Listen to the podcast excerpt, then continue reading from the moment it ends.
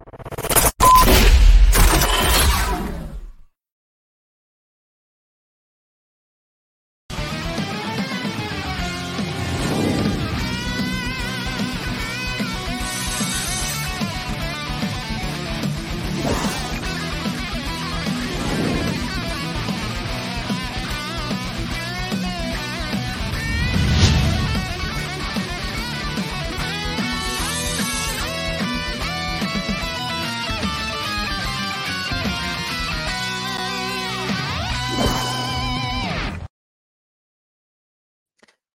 buenas noches, amigas y amigos. Bienvenidos a este su espacio en donde decimos las netas al Chile.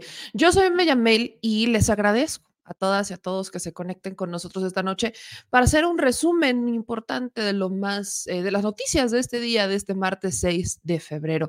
Eh, antes de empezar este espacio, pues no, no quiero empezarlo sin antes, pues hablar de una lamentable noticia de la que nos acabamos de enterar eh, en este espacio uno de nuestros productores acaba de, fallecer, es uno de nuestros productores, productor en Puebla, de hecho fue de mis primeros productores en noticiero, mi querido Jesús García. Él lamentablemente me acabo justo de enterar, una amiga en Puebla me, acaba de confirmar que Jesús, este, este gran, gran persona que fue, fue mi productor, que de hecho todavía trabajamos eh, hace un par de semanas, lamentablemente acaba de fallecer tras una complicación por una, pues por una cirugía. Le acababan de detectar cáncer. Entonces, eh, en este espacio, pues quiero mandarle un abrazo a su familia, a su hermano, a su mamá, a su papá, porque pues definitivamente se nos fue muy rápido, muy, muy rápido se nos fue nuestro queridísimo Chuy. Chuis para los cuates. Y pues estamos bastante tristes por esta partida, me agarró completamente eh, de sorpresa, es un tema que, nos agarra por completo de sorpresa y pues yo quería justo empezar diciéndole a su familia, a su hermano sobre todo, que desde este espacio cuentan con nosotros para lo que necesiten y que les mandamos un abrazo gigante. Lamentamos profundamente la pérdida de nuestro querido Jesús, Jesús García, nuestro Chuis, nuestro productor, uno de nuestros productores, pues lamentablemente falleció este martes 6 de febrero y aquí pues queríamos justamente compartir, compartir eso con ustedes y les mandamos un muy, muy fuerte abrazo. Así que pues hoy vamos a tener nuestro moñito, nuestro moñito negro. Y insisto, sí, sí me sacó de onda, al productor también aquí nos, sacó completamente onda. Lo, último que yo supe fue que iba a empezar con un tratamiento por la leucemia, pero pues eso no, ya no llegamos a eso. Entonces desde este espacio le mandamos un muy fuerte abrazo a su familia y estamos, pues ahora sí que esta producción está de luto. Así que un abrazo para su familia, para su hermano, para sus papás y pues para todos. Y pues bueno, vamos a darle, mi gente, para pues para que también ustedes vayan a ver Versus, porque ya se está estrenando en este momento el, primer episodio de febrero de Versus por Estudio BD, sin embargo, donde justamente hablamos un poco sobre una de las reformas quizás más polémicas que presenta o que manda el presidente Andrés Manuel López Obrador a la, eh, pues a la discusión. Una de estas 20 reformas que presenta es una al Poder Judicial. Entonces, en este momento ya está estrenando por Estudio BD, sin embargo, el primer Versus de febrero donde justamente hablamos sobre el poder ejecutivo versus el poder judicial. Así que nos vamos a ir lo más rápido posible para que de aquí pueda ir corriendo a ver este versus. Y bueno, como se habrán enterado, regresamos a la mañanera, lo prometido es deuda, y el presidente Andrés Manuel López Obrador nos dio la palabra. Y hoy básicamente fue una mañanera entre el presidente y su segura servilleta. De antemano, bueno, ya ni desde antemano, ¿verdad? Pero pues una disculpa a los compañeros. Yo, yo, verdad, quería apurarme, pero el presidente dio respuestas bastante largas y dio respuestas que dieron muchísima información y dieron luz sobre todos, sobre varios temas, ¿no? Uno sobre el caso de la DEA, donde él ya confirma que efectivamente en esta llamada que tuvo con Biden se tocó el tema. No se habló sobre una disculpa o no, pero sí se tocó el tema de la DEA. De hecho, el presidente dijo que no iba a recibir a Elizabeth Sherwood, que no iba a recibir a este equipo de alto nivel del presidente Biden para tratar temas como el de la migración o tratar ese tipo de temas, que no los iba a recibir, pero que ya después de esta llamada, pues dijo, va, ¿no? Entonces ya los recibe no, se, le preguntó, de hecho, el presidente si iba a presentar algún tipo de denuncia respecto o algún tipo de demanda, ¿no? Como lo sugería la propia Xochitl Galvez, pero también dijo que no, que no, eso no estaba en el tema, que él, que, que él quería seguirlo discutiendo en la conferencia de prensa desde las mañaneras. Entonces, dentro de todo eso, pues ustedes saben que la pregunta inicial que nosotros fuimos a hacer fue justamente sobre los empresarios, el papel de los empresarios. Esto a raíz de la denuncia que presentamos el día de ayer de cómo el secretario particular de María Eugenia Campos, la gobernadora del estado de Chihuahua, pues eh, termina amenazando a un empresario, lejos de intentar llegar a acuerdos, lejos de cumplir con los acuerdos establecidos, Pareciera que como buen panista de actualidad, lo que les gusta es no cumplir con los acuerdos y entonces tenemos un nuevo audio escándalo del Partido Acción Nacional, donde ahora Maru Campos vuelve a ser la protagonista del tema porque estamos hablando de dinero que se invirtió en las campañas del PAN y al final a ella la convierten en gobernadora del estado de Chihuahua y bueno, Maru suma una rayita más al tigre y este personaje, Fernando Álvarez Monge, actual secretario particular de la gobernadora, pues termina, ¿no? Siendo, eh, pues lo terminamos publicando su audio escándalo y su vocecita. Ya quiero actualizarles que ya pues, le mandamos obviamente la nota, le mandamos esta publicación al de comunicación social del gobierno del estado de Chihuahua para reiterarles que las puertas están abiertas. Si ellos consideran que quieren un derecho de réplica o algo, pues las puertas están abiertas. Pero hasta ese momento no hemos tenido, ¿qué es lo último que te dijeron? Nada más gracias por la información y ya no. Este parecía emociona. Pues ahí está, entonces está el silencio. Hasta este momento no hay ningún tipo de solicitud de derecho de réplica. Y bueno, aquí vamos a estar pendientes sobre lo que suceda con el tema.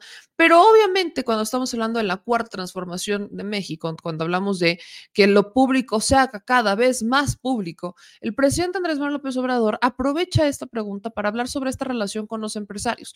Como eh, muchos empresarios sí se fueron con esa finta, que el gobierno que él representa, de esta transformación que representa el presidente López Obrador, pues era un peligro para México, ¿no? Que esta idea, este, este discurso de primero los pobres, pues terminaba significando abajo los ricos, cosa que tampoco fue así, simplemente fueron abajo los privilegios y aún estamos luchando para que esos privilegios se vayan abajo, ¿no? Todavía hay uno que otro que insiste en mantenerse arriba, ¿no? Ahí tenemos a Salinas Pliego, etcétera. Entonces, lo que hace el presidente es justamente hablar del tema y ahí ahora sí que me spoilea o no se spoilea a la población en general algo importante que viene en su libro, que yo recuerdo era uno de estos rumores ahí de ultratumba que circulaban por los pasillos en 2018, que era la posible candidatura de Carlos Slim. Yo, yo recuerdo que era un rumor, pero de esas cosas que nunca nadie te confirma, que no, evidentemente no, no, no van a salir a decirte que eso es lo que querían, pero era uno de estos rumores que circulaban por los pasillos, casi radio pasillo, este secreto a mil voces, que es como las élites pues buscaban en un Carlos Slim a un posible candidato del PRIAN, ¿no? De lo que hoy ya se consolida con, con Xochitl Gálvez, bueno, ya intentaban o intentaron hacerlo en 2018 con Carlos Slim, el empresario más rico de México. ¿Cómo lo buscaban hacer? Pues desplazando a Ricardo Anaya y a Mit, desplazando a ambos y poniendo a Carlos Slim como su candidato. ¿Por qué? Porque al final Carlos Slim englobaba, representaba estos intereses que convenían tanto al PRI como al PAN en ese entonces. Entonces, al no conseguirse, porque Carlos Slim les dice que no, recordemos que lo que sí era más público era como los equipos de Mid intentaban que Ricardo Anaya declinara y los de Ricardo Anaya intentaban que Mid declinara, al final ninguno de los dos lo hace y pues aunque declinaran en realidad ninguno de estos dos proyectos juntos o separado iba a poder contra el fenómeno que es Andrés Manuel López Obrador y sobre todo lo que representó en 2018. Entonces, en esta respuesta que da el presidente comparte un poco estas anécdotas, pero sobre todo esta parece bastante relevante en tiempos donde pues hoy se busca, ¿no? Se, se busca al menos por el PRI el PAN y ahora el PRD buscan abanderar un, un, proceso con una candidata que no es como que Xochitl Galvez represente sus intereses al 100%, pero sí Xochitl Galvez representa lo que ellos quieren que, lo que ellos quieren manipular, porque tampoco, vaya, todavía Carlos Slim, si hubiera sido, si él hubiera aceptado este cargo, pues Carlos Slim hubiera sido un perfil que no se hubiera dejado manipular al final. Es un empresario, ¿no? Él, sabría muy bien qué hacer y tan es así que dijo, yo, yo no a eso no le entro, ¿no? Yo, yo estoy dedicado a otras cosas, no a eso. Y Xochitl Galvez, cuando ves qué es lo que intenta representar o que intenta fusionar los intereses del PRI y los intereses del PAN, pues ves tropezones constantes, ves un pimponeo donde eh, se maneja con lo que dice el presidente. Si el presidente dice algo, entonces ya le da la respuesta, como intentando buscar, ¿no? A ver si el presidente le vuelve a hacer caso. Y al final termina tropezando en más de una ocasión. Y ojo, no se confundan, no es porque no hable inglés o no es porque hable inglés raro, eso no debería de ser el tema. El tema es que Xochitl Galvez eh, intenta ¿no? Quedar bien con tres partidos políticos, con ideologías completamente distintas, pero que comparten el mismo objetivo, sus bolsillos, llenar sus bolsillos. Entonces vamos a escuchar esta primera parte de este planteamiento que le hago al presidente Andrés Manuel López Obrador en la mañanera. Y ustedes escuchen lo que dicen por si, por si se lo perdió, pues me parece muy, muy relevante esta, esta respuesta que, nos da, que sí, yo sé, ah, hubo muchos que me dijeron, es que ¿por qué lo intentabas interrumpir? Pues es que yo quería que regresara al tema porque yo sí iba con la idea de que otras personas tuvieran la palabra, ¿no? Entonces, cuando vi que ya el presidente, pues parece que no tenía intención de darle la palabra a nadie más y que en realidad lo que quería era eh, contar esta historia y lo que quería, pues era aprovechar estas preguntas para posicionar un tema que es bastante importante en la discusión nacional, pues ya me rendí en realidad y eh, solamente intenté acelerar un poco el tema porque yo, repito, yo sí quería, ¿no? Yo, yo iba con esa intención, pero eh, pues no se me dio, ¿verdad? Y tampoco era la, intención, pero creo que fueron muy, muy buenos temas los que el presidente aportó dentro de la conferencia. Así que vamos a escuchar esta primera parte. Presidente, buenos días. Me llama el de México News. Dos temas, uno relacionado con las iniciativas y otro relacionando con una denuncia que recibimos en nuestro noticiero. Ayer, de hecho, la publicamos. Es una denuncia de un empresario que, pues, justamente denuncia al particular de la gobernadora María Eugenia Campos por amenazarlo. Es un empresario que, de hecho, aportó alrededor de 30 millones de pesos a la campaña del Partido de Acción Nacional en Ciudad Juárez en las pasadas elecciones locales y los votos, aunque pierden las elecciones, los votos de Ciudad Juárez, pues ayudan a Maru Campos a ganar la gubernatura. El empresario denunció que no se cumplieron los acuerdos que hicieron en su momento con políticos del Partido Acción Nacional en el estado de Chihuahua. Levantó la voz, estuvo buscando pues que se cumplieran estos acuerdos y al no lograrlo, pues además de perder su dinero, perder parte del patrimonio, no poder eh, cumplir con los empleos que había creado, que incluso hubo un fomento al deporte, pues presentó un documento ante la eh, Fiscalía Anticorrupción en el estado de Chihuahua, presenta también un documento directamente a la gobernadora María Campos, esto ocurre en junio del 2023, y para noviembre del 2023 el actual particular de la gobernadora lo amenaza de que no puede poner un pie en el estado de Chihuahua. De hecho, este funcionario le había pedido que adquiriera viviendas eh, abandonadas en Delicias y que pues, le diera su respectivo moche por, estas, eh, por este negocio. El empresario se niega. De ahí viene un audio, de hecho tenemos el audio, lo pusimos ayer de estas amenazas del funcionario que es Fernando Álvarez Monje. Eso me lleva pues, a preguntarle, presidente, ¿cómo se puede contribuir una alianza entre políticos y empresarios sin que estos últimos, después de las elecciones, se sientan desplazados, traicionados, que se puedan cumplir los acuerdos, que no se incurra tampoco en delitos, que no se lleven a cabo estos pues, acuerdos eh, incumplidos, acuerdos en lo oscurito, pero también que pues no solamente los empresarios apuesten de una manera, sabemos que apuestan por los partidos políticos, sabemos que intervienen los empresarios a veces en los procesos, pero hoy ya lo hacen de una manera pues más transparente, más pública. ¿Cómo podemos realmente llegar a que los empresarios y los políticos puedan hacer un buen trabajo? rumbo a la transformación de México, a implementar políticas, a desarrollo, empleos, etcétera. Y bueno, incluso que estos empresarios pues puedan seguir trabajando en el gobierno y que esto no signifique, insisto, acuerdos mal hechos o acuerdos incumplidos por parte de los gobiernos. Pues yo creo que todo eso se va a ir este, borrando porque ya están cambiando las cosas en el país. Antes eh, se recibía dinero de bandas de la delincuencia, también de empresarios, de traficantes de influencia, pero ahora ya eso es condenado, mal visto y denunciado. Y yo pienso que eso está llegando a su fin. Es eh, bueno, por otro lado, que ya algunos empresarios estén dando la cara en favor de candidatos. Eso es lo más transparente.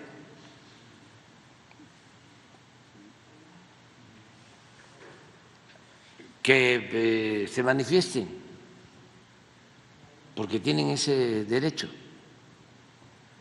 Y si van a aportar, que lo manifiesten, que se registren que se legalice las aportaciones de los ciudadanos.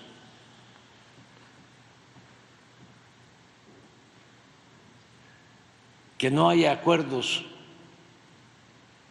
como el que vimos del presidente del PAN con el candidato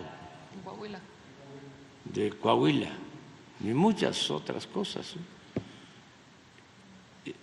hasta por escrito.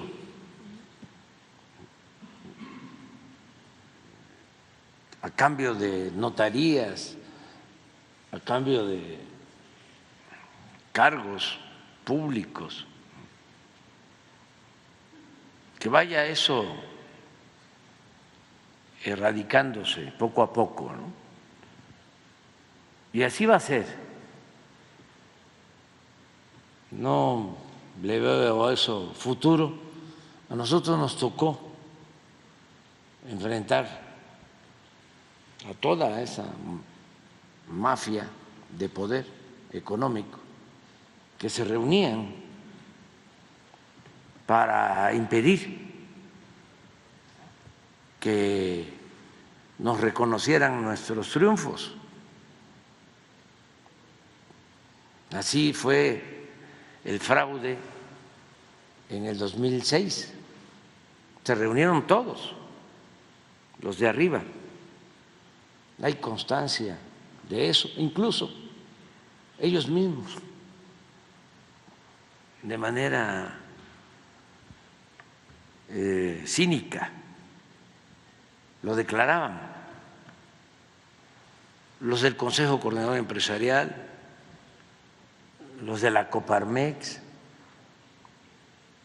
Es cosa de ir a las hemerotecas. Ahí están sus declaraciones. Como yo representaba un peligro para México, tenían que impedir por todos los medios de que yo llegara. Pagaban mensajes en radio, en televisión, todo esto es para los jóvenes,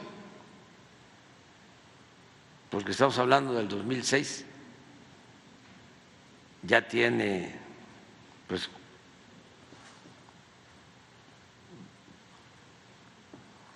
doce y cinco, dieciocho años, ya los que van a votar por primera vez,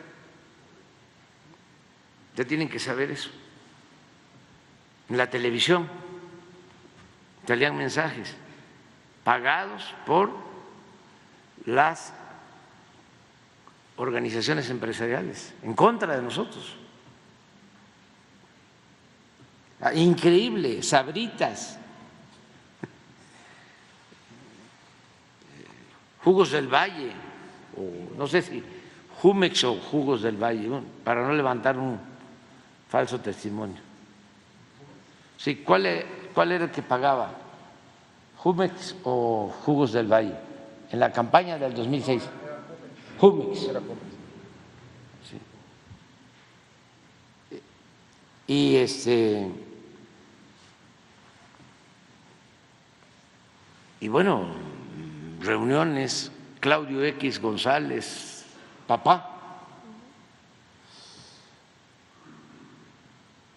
eh, convocaba, era creo que presidente del Consejo Coordinador Empresarial o de la asociación en aquel entonces de hombres de negocios, son dos. Del Consejo Coordinador. Consejo Coordinador Empresarial y el que estaba en Chihuahua, Barraza. Este, luego les pagaron porque les dieron en concesión Aeroméxico, que era una empresa pública, después del fraude. Pero bueno, existía eso. Estoy en la elección pasada, lo mismo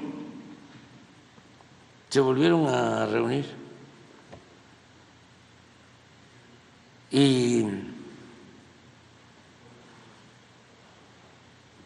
echaron a andar todo un plan para impedir que llegáramos.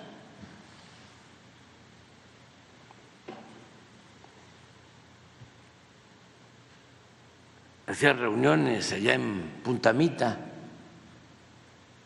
eh, un hotel, un Four Seasons, muy lujoso. Eh, traían conferencistas, trajeron a un señor, una vez se los platiqué, un empresario de Venezuela, para encontrar las similitudes entre el finado Chávez, Chávez y este y yo y se enojaron mucho con él porque el señor, muy rico por cierto, de Venezuela, eh, no sé si concesionario de la Coca-Cola, de la Pepsi-Cola, por ahí tengo el nombre, va a salir en el libro. Este, no, no Cisnero, es otro. Y les dijo que no había, ¿no? pues, eh, comparación, quedan dos em, procesos distintos y se enojaron muchísimo. Yo creo que hasta lo querían correr. Y Claudio, todavía, Claudio papá, le dijo, usted no sabe, López Obrador es un peligro. Y ahí eh, le siguieron, fueron a ver al licenciado Peña, todo ese grupo, para eh, pedirle que declinara MIT por Anaya. Y luego les voy a dar un adelanto para que no se quejen este, porque ya viene en el libro, les voy a dar el adelanto. Luego le fueron a decir que eh, ellos se encargaban de hacer a un lado a Naya y que quedara MIT. Primero a Naya porque lo sentían más cerca, ¿no? Porque son muy conservadores. Eh, y luego, pues como no aceptó Peña, le fueron a plantear que MIT y que se sumara eh, Anaya. en las dos anteriores elecciones, acuérdense, esto es también para los jóvenes, porque no debe de haber amnesia. En el 2006, el PRI le ayudó al PAN en el fraude. En el 2012, el PAN le ayudó al PRI. Al grado que Fox del PAN votó por Peña, no por Josefina Vázquez Mota, la candidata del PAN. En la elección del 18 buscaban algo parecido, pero no se presentaron, afortunadamente, las condiciones, no se pusieron de acuerdo. Entonces van de nuevo a decir, bueno, ya no. Ricardo Anaya, MIT. Y no, pues empiezan entre ellos a buscar con quién me enfrentaban. Y ahí les va la nota. Invitan a Carlos Slim para ser candidato, con la propuesta de que ellos buscaban que declinara MIT y Anaya. Y Carlos Slim les dice, no, yo estoy dedicado a otras cosas. Y no aceptó.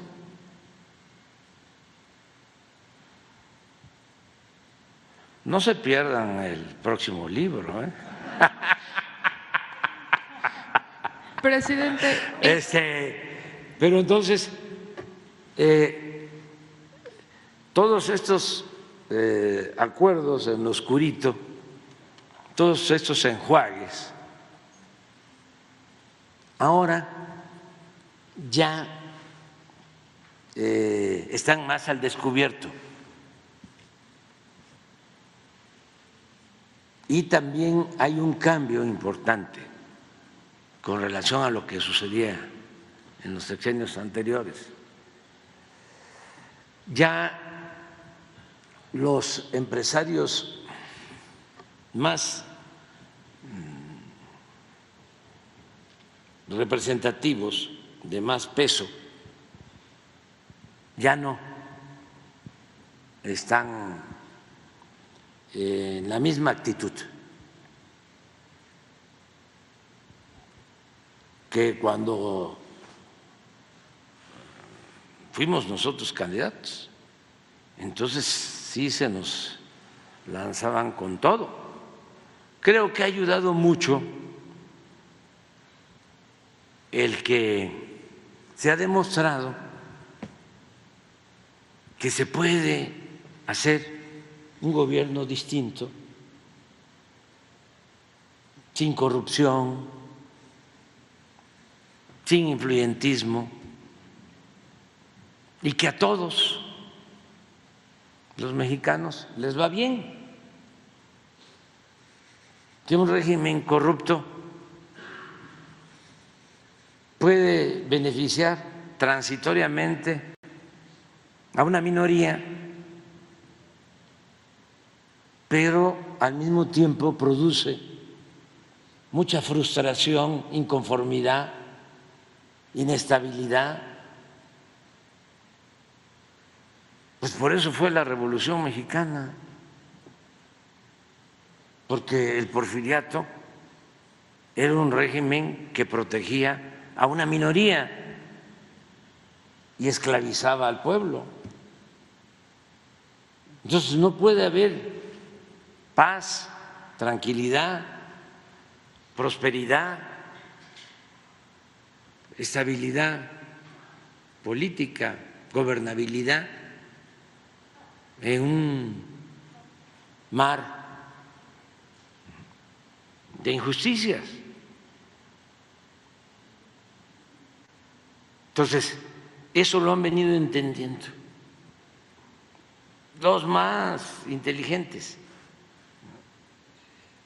y menos fanáticos, los más pragmáticos. ¿Quiénes son los más activos del bloque conservador en la actualidad? Ya lo eh, dijimos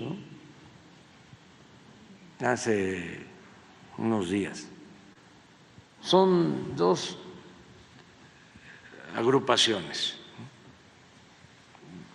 del bloque conservador. Unos, los que eh, estaban acostumbrados a hacer negocios fáciles y lucrativos, a ganar muchísimo dinero al amparo del poder público. Los que recibían contratos, leoninos, dos dedicados a, a mantener una relación con el gobierno de corrupción,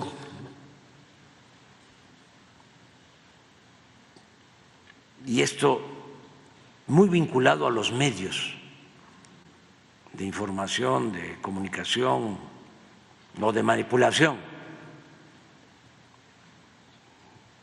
Ellos son los que están muy molestos, pues por eso la rebelión de los medios convencionales.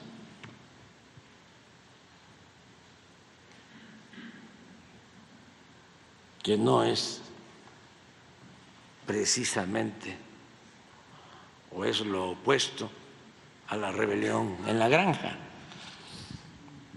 Pero es una rebelión de todos los medios. Las estaciones de radio, de televisión, todas en contra de lo que se está llevando a cabo. Pues ahí está. Mi presidente, ¿cómo dices? Bateó arriba de 300. La pelota, se, fue, se va, se va, se va y se fue. y se llevó y fue la nota. Justo lo que nos dice el presidente en ese fragmento fue la nota. La confirmación entre el spoiler de lo que viene en su libro, que son estas relaciones con los empresarios, cómo se ha desarrollado, qué es lo que ha pasado con los empresarios y pues justamente el, el tema de Carlos Slim, ¿no? Un empresario al que intentaron convertir, ¿no? Intentan convertir a Carlos Slim en este presidente, Carlos Slim les dice gracias, pero no gracias, ¿no? Gracias, pero no gracias. Y en un segundo punto, de hecho, hay una parte que yo, yo sentí que, sentí, lo, lo, sentí personal, debo decir que lo sentí personal. Yo no sé si tú sentiste que fue personal, pero yo lo sentí personal. Cuando el presidente está hablando de los dos grupos de conservadores que existen, ¿no?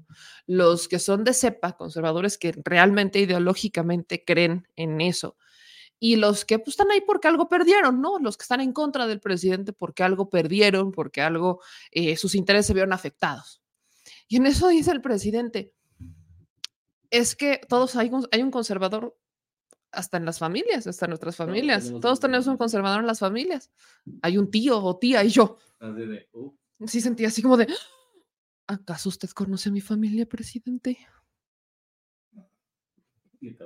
Mm, voy a decir que sí, probablemente. Es muy probable que sí. Es muy probable que sí, así que miren, ven como el chat de los tíos y las tías desinformadores sí existe, no es un mito que me inventé, no soy la única que tiene esos chats en su celular, siempre hay un tío o una tía y son tíos o tías, que es lo peor del caso, porque sí, sí hay primos, sí están los primos, pero hay tíos y tías desinformadores, sí hay. Sí hay. Sí hay. Y miren, yo soy fiel testigo, yo tengo, yo tengo esa familia, siento que me vigila el presidente y que sabe quién es mi familia, me siento observada, pero es broma, pero, pero no tanto. Pero sí, sí hay un conservador en cada uno de nosotros, hay una familia, por ahí hay alguien, hay alguien ahí que este... El CISEN está en ese mí.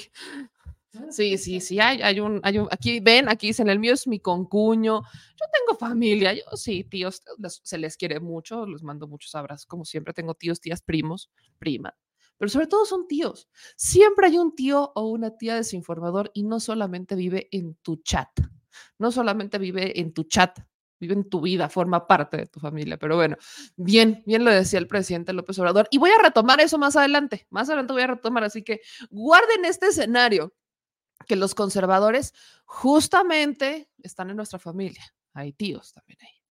Bueno, siguiendo con esto, al presidente, además, pues le planteamos el tema justo dentro de su respuesta pues de cómo estos vínculos entre los conservadores se han dado. Vínculos que al final son los mismos, es el mismo grupo de siempre, pues. Este caso de Chihuahua, que es, es la primera pregunta que le hacemos al presidente, porque aunque usted no lo crea, yo solamente hice tres preguntas, ¿eh?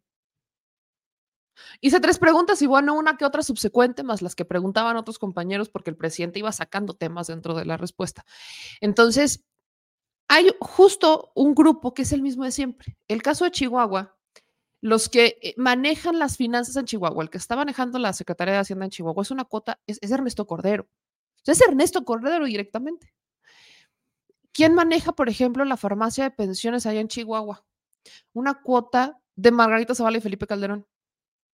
Es gente de ellos dos. De hecho, de hecho, si no estoy mal, voy a, voy a corroborar bien esta información, pero cuando lo busqué, la persona que actualmente dirigía, o dirige más bien, la farmacia de pensiones en Chihuahua, era el supervisor de Ministerios Públicos de Felipe Calderón. Un finísimo sujeto. Finísimo sujeto, cuando, como se podrán dar cuenta. Ministerios Públicos, Felipe Calderón, García Luna. No, toda una línea de paz y amor, imagínense. Y está en la farmacia de pensiones del estado de Chihuahua.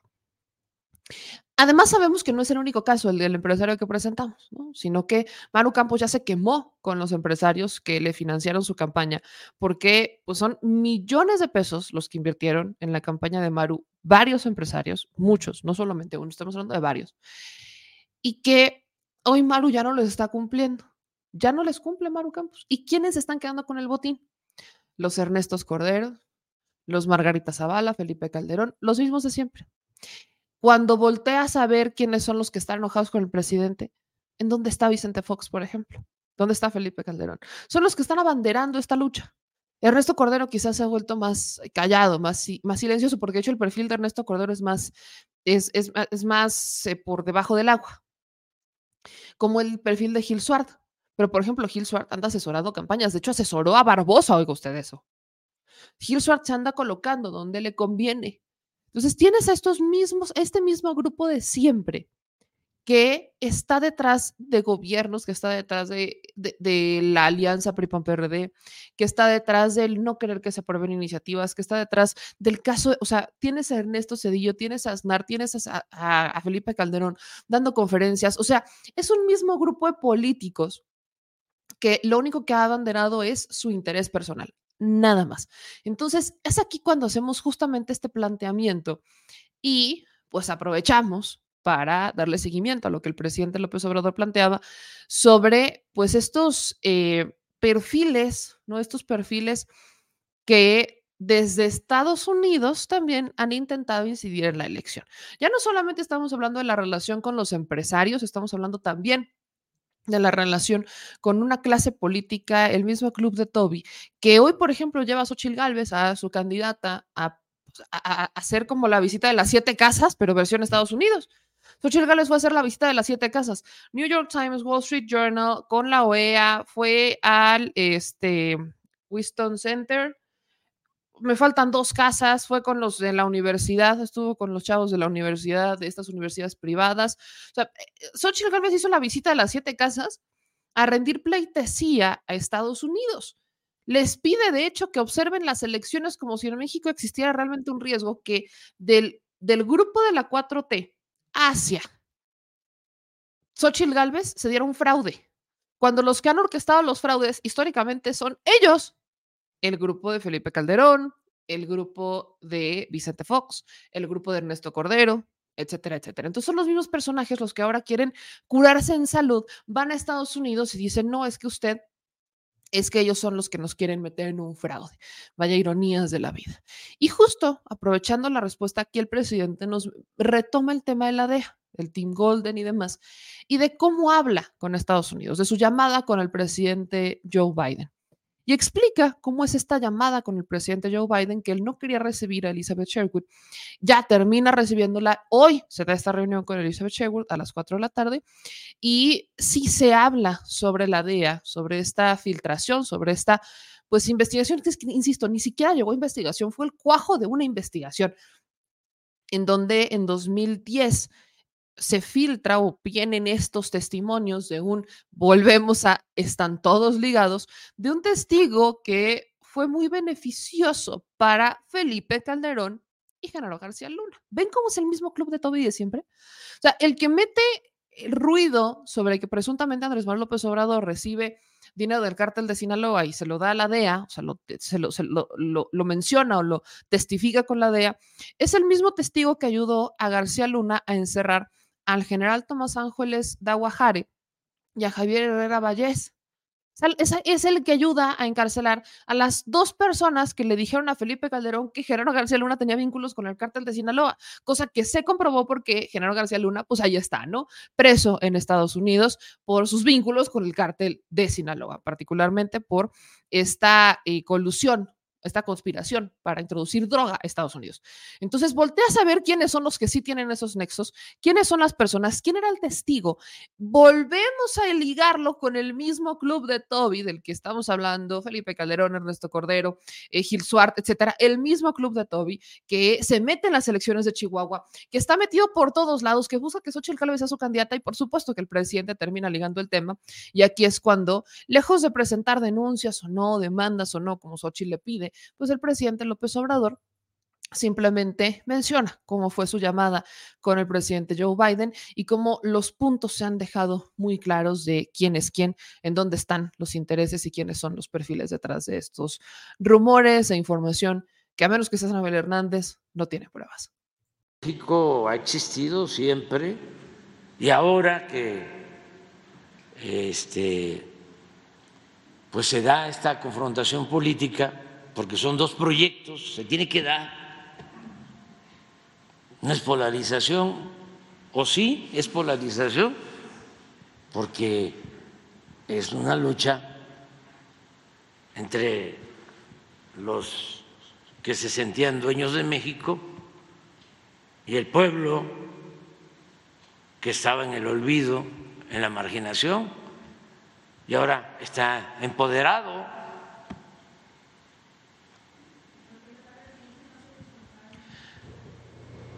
porque no tenemos problema de nada. Justificó en un inicio el que no iba a recibir a la delegación. ¿Cómo? ¿Cómo justificó en un inicio que no recibiría a la delegación? Ah, pues así como se los estoy explicando, de cómo la DEA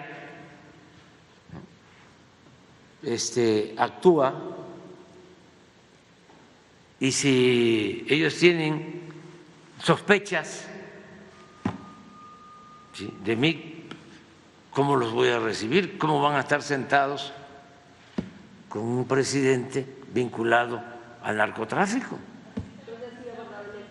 Así se los mandé a decir. con la secretaria de Relaciones Exteriores. ¿Eh? A qué instancia de no a los asesores de Casa Blanca, que este, de manera muy amable. Entonces me habló el presidente pues para informarme de los asuntos que tienen que ver con una negociación migratoria y que quería que eh, yo recibiera a su asesora en asuntos de seguridad. Y le dije que sí, porque el señor Blinken, el presidente Blinken, es una persona... Biden. perdón, perdón, señor Biden. Fíjense qué bien que se dan cuenta ¿eh? de la diferencia. Nada. Este, el presidente Biden este, es una gente transparente, respetuosa.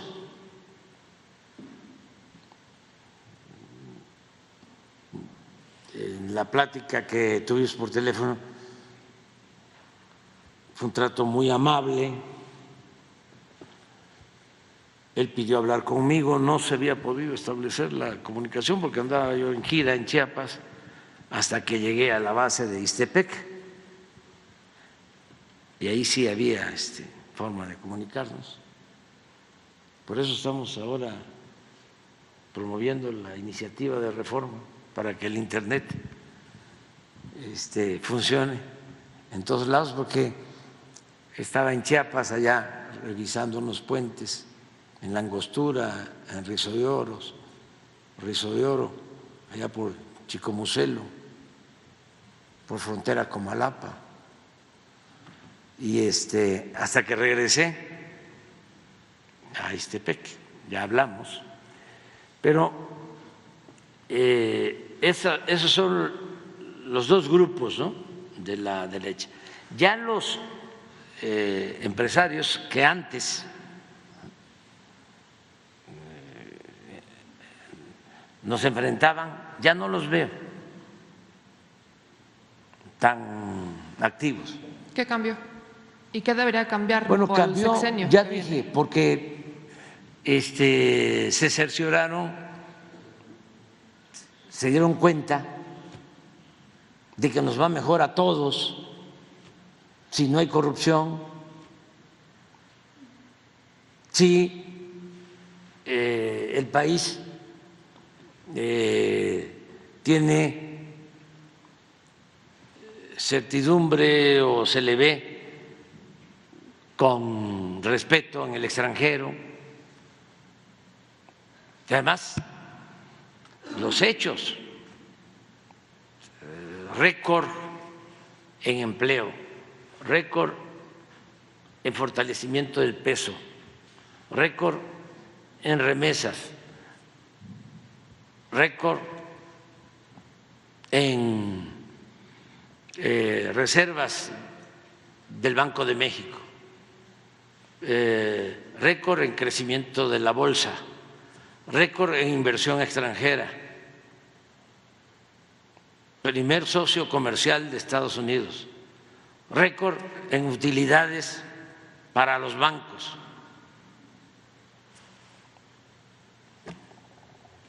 que van a estar este, eh, haciéndole caso a lo de Mola, que ya saben pues, perfectamente por qué hace los montajes, qué caso le van a hacer a los enojos de Joaquín, que ya lo conocen bien, qué caso no le van a hacer a Ciro. ¿Ustedes creen que Olegario este, tiene a Ciro ahí porque le importa mucho que se garantice el derecho del pueblo de México a la información? ¿Para eso lo tiene? Presidente, estamos hablando del Entonces, mismo grupo de personas, en realidad. ¿Mande? Estamos hablando del mismo grupo de personas de toda Son la vida. los mismos, los mismos. Lo que pasa que hay nivelitos.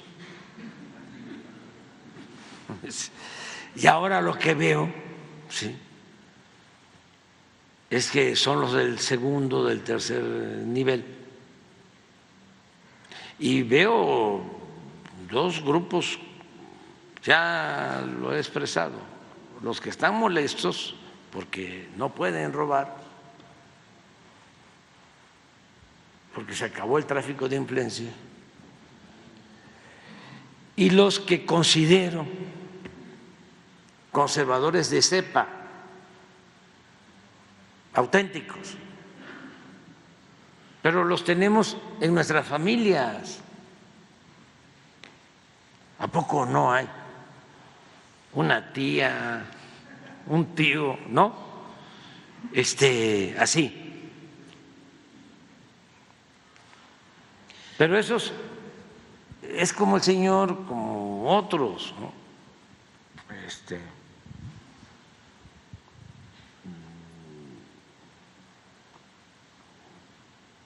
pues, ni siquiera están en las lomas, pues. Hay más en, en la del Valle.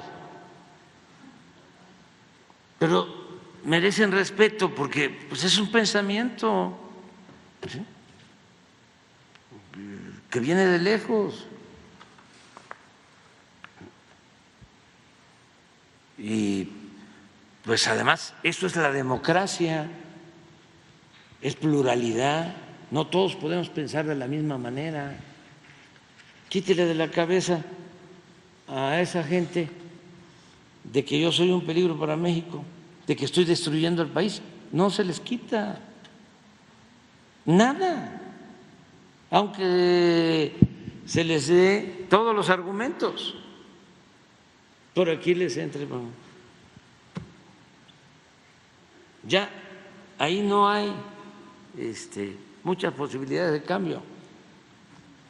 Tiene que ser con los jóvenes, jóvenes de todas las clases sociales, de todos los estratos. Y ya se ha avanzado muchísimo. Pero de todas maneras hay esta oposición. Justo sobre estas personas, por ejemplo, solo para tomar el caso de Chihuahua, la Secretaría de Hacienda, por ejemplo, es controlada por Ernesto Cordero y la farmacia de pensiones por un funcionario de Felipe Calderón y de Margarita Zavala. Entonces, es este mismo grupo de personas que a través de los gobiernos pues busca obviamente tener injerencia sobre los contratos. Por eso me parecía relevante el tema de este empresario, ¿no? Que la respuesta de la gobernadora, lejos de cumplir los acuerdos, es mandar a amenazarlo y que al final los mismos de siempre se queden con eh, pues repartición de este botín. ¿Ven? Les digo, yo siento que el presidente nos tiene observados. ¿No? Eso de siempre hay en la familia un tío, una tía. Y sí, sí es cierto. Eh, aprovechando el tema de Elizabeth Sherwood, ya tenemos una declaración de la canciller Alicia Bárcena que revela ¿Qué es lo que pasa? Esta reunión que tienen con la asesora de seguridad de la Casa Blanca, Elizabeth Sherwood Randall, donde sí se toca el tema de la DEA, sí se toca este tema de estas declaraciones, de esta investigación que no fue investigación, que terminó saliendo en tres medios eh, como una columna de opinión, rescatando una investigación que no fue investigación, ni siquiera fue un cuajo de una investigación de hace 13 años. Y dice la canciller Bárcena que, pues hablando con Elizabeth Sherwood Randall, ella le confirma al presidente que este no fue un tema que saliera de la Casa Blanca. Vamos a escuchar lo que dijo la canciller. Y la señora Liz Sherwood, la asesora de seguridad de la Casa Blanca, le dijo al presidente que este es un tema cerrado para ellos. Este es un tema que ocurrió en 2006 y todas las investigaciones que hicieron en Estados Unidos fueron cerradas sin haber encontrado ningún tipo de, yo diría, de delito ni, ni consecuencia de ello. Así es que es una investigación que en realidad es antigua, ¿verdad? Que un periodista recoge de, pues no sé, de reportajes de, la DEA, pero antiguos, y eh, para ellos este es un tema cerrado. Pero,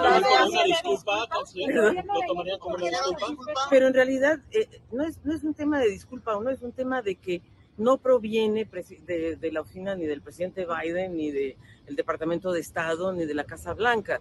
Esto es un tema que proviene más de la DEA y la DEA pues tiene también sus propios eh, cursos institucionales, pero yo lo que quiero decir es que este es un tema realmente cerrado. ¿Pero cuál fue la respuesta del presidente después de la Fue muy positiva la reunión con el presidente. fue realmente... Porque el presidente sí señala el Departamento de Estado, deja entrever. Claro, pero hoy precisamente, imagínate, la asesora del presidente Biden viene y le cuenta que desde la perspectiva del propio presidente y de la Casa Blanca no hay ya ningún tema que abordar ¿verdad? En todo caso, la DEA depende del Departamento de Justicia y eso pues ya se verá qué, es lo que ocurre ahí. Pero en realidad, como les digo, es un tema cerrado, es un tema que más bien surgió como un tema más bien electoral, político, como está ahora el ambiente en ambos países. es un tema cerrado, ¿no? Hemos escuchado a otros periodistas decir que justamente este es un tema de la DEA. O sea, hay agentes y exagentes de la DEA que están enojados con México, están enojados con el presidente López Obrador y esta implementación de reglas, de límites, porque ¿cómo, cómo le van a poner límites a la DEA? Oiga, ¿usted qué pasa?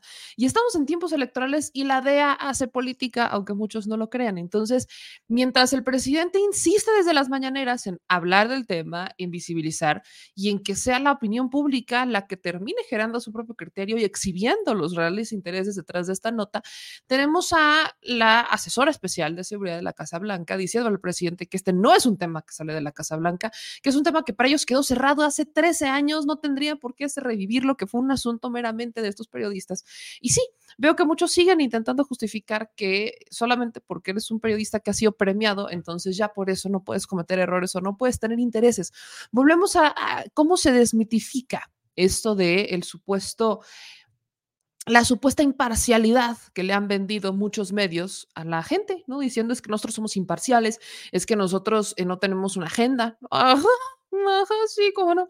Y tenemos periodistas, bueno, el caso, por ejemplo, también de Anabel Hernández, que defienden a la DEA como si fuera la panacea universal, como si fuera la, impoluta, perfecta, intocable, cuando también es corrupta, cuando también hace política y cuando no le gustó que en México se le pusieran límites para hacer sus operativos, porque ellos podían pasar y hacer lo que quisieran en México como si fuera su jardín de fiestas. Y no, no lo es. Entonces, eso los tiene molestos y ante una, vaya, ante una elección, dos elecciones, donde en México tiene elección presidencial y en Estados Unidos tiene elección presidencial, pues volvemos a estos intereses que buscan recuperar lo que pierden con la llegada de Andrés Manuel López Obrador, pues aprovechando la coyuntura. Al respecto, sí, otra vez Ochil Galos, usted ya tiene todo el panorama, ustedes en casa ya tienen todo el panorama de cómo está la cosa, ya hemos visto quiénes son los personajes, de dónde sale el tema, que claramente hay intereses por parte de los tres periodistas que retoman esto, que ya ni siquiera es nota. Pero ¿quién lo está capitalizando? Social Gales, para que vean cómo todo tiene volvemos a las mismas personas. Ahora sí que con la misma gente y al mismo lugar. Xochitl Gálvez está capitalizando esto. O sea, lo, mejor que le pudo pasar a la campaña de Xochitl Gálvez, eso es lo que ellos creen, es que le salieran estas tres notas al presidente López Obrador. Tres notas que no tienen pruebas, tres notas donde no hay sustentos, tres notas donde ya tienes incluso a Mike Vigil, ex agente de la DEA, ex jefe de operaciones internacionales de la DEA, diciendo que hasta a él se le hizo raro que sacaran este tema porque fue una nota muy rara y que no había pruebas. O sea, que no hubo pruebas. Se lo dijo ya Carmen Aristegui, se lo dijo a, los medios que lo han entrevistado. ¿Y quién sigue insistiendo con el tema? Xochitl Gales. O sea, como, como ya no está la mamá del Chapo, ¿no? Para decir que es que saludó a la mamá del Chapo y todavía lo utilizan. Ahora van con este tema, investigación cerrada. Entonces, Xochitl Galvez se enreda hablándole a su público, mintiéndole, engañándolos, cuando ya no hay absolutamente nada. Por eso es que el presidente insiste desde las mañaneras. Entonces, Xochitl hemos visto que ha agarrado esta coyuntura de decir, vámonos a atacar al presidente, porque quiere que el presidente la vuelva a mencionar, aunque es ella la que denuncia al presidente por violencia de género, para que ya no la vuelva a mencionar y lo logra, gana esa batalla, cuando en realidad la que se termina ahorcando con eso es ella, porque si ella llegó hasta este punto de ser candidata del PRI, del PAN y del PRD, fue justamente porque el presidente la mencionó. Imagínense el poder que puede tener el presidente nada más con hasta poner a los candidatos de la oposición.